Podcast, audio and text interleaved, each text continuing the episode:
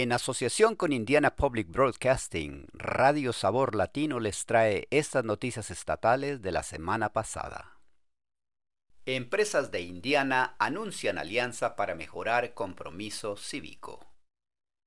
Una coalición de empresas llamada Indiana Business Alliance for Civics quiere mejorar el compromiso cívico en Indiana para conseguir que más gente se registre para votar y aprenda sobre cómo funciona el gobierno. Eli Lilly, Cummins y Salesforce son miembros fundadores de la alianza. Proporcionará recursos a las empresas para ayudar a sus empleados a registrarse para votar y educarles sobre civismo y ayudará a conectar a las empresas con las escuelas para fomentar la educación cívica. La alianza está dirigida por Business for America, una organización nacional sin ánimo de lucro. El director estatal Nathan Gotch dice que su organización ya ha estado trabajando en este tema. Gotch dice, estamos viendo una demanda de esto en todo el estado. Hace poco hicimos un almuerzo de aprendizaje para una empresa de Fortune 500 con sede aquí en Indiana sobre los fundamentos de la separación de poderes. No exigieron la presencia de ningún empleado. Aún así, acudieron 300 personas. Así que queremos ofrecer esos recursos a todas las empresas. Las empresas interesadas pueden inscribirse en indianabusinessalliance.org. Indiana sigue trabajando en el plan de estudios de secundaria e impulsa la formación de mano de obra.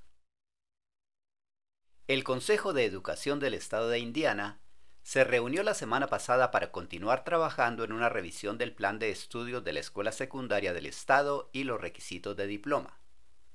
La Junta dice que los estudiantes de Indiana necesitan un mejor modelo educativo para tener éxito. La conversación en la reunión se centró en los esfuerzos para ayudar a los estudiantes a obtener habilidades y certificados antes de salir de la escuela secundaria. La Junta también discutió cómo acreditar habilidades de una manera que sea útil tanto para las empresas como para las instituciones postsecundarias. La secretaria de Educación de Indiana, Kathy Jenner, afirma que el Estado debe cambiar a un nuevo modelo educativo que ayude a los estudiantes a obtener créditos fuera del ámbito académico tradicional. Jenner dice, ¿Cómo podemos hacer que el expediente académico sea más valioso para todos los estudiantes? De modo que incluso un empleador puede estar interesado, no en los cursos ni en las notas, sino más bien en las habilidades que están desarrollando. Expertos de los grupos nacionales de política educativa Excelinet y Carnegie Foundation for the Advancement of Teaching presentaron análisis de otros estados que han integrado el aprendizaje basado en el trabajo de las escuelas. Ambos afirman que Indiana va por buen camino pero que aún le queda mucho por recorrer. Expertos nacionales en política de drogas quieren abordar la política y el estigma sobre el consumo perinatal de sustancias en Indiana. Las tasas de mortalidad infantil y materna de Indiana siguen siendo de las peores del país.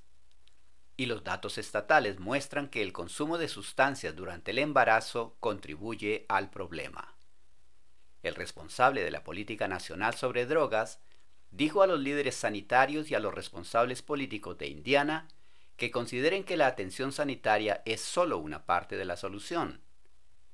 El Departamento de Salud de Indiana informó que el trastorno por consumo de sustancias fue el factor que más contribuyó a todas las muertes asociadas con el embarazo en 2020.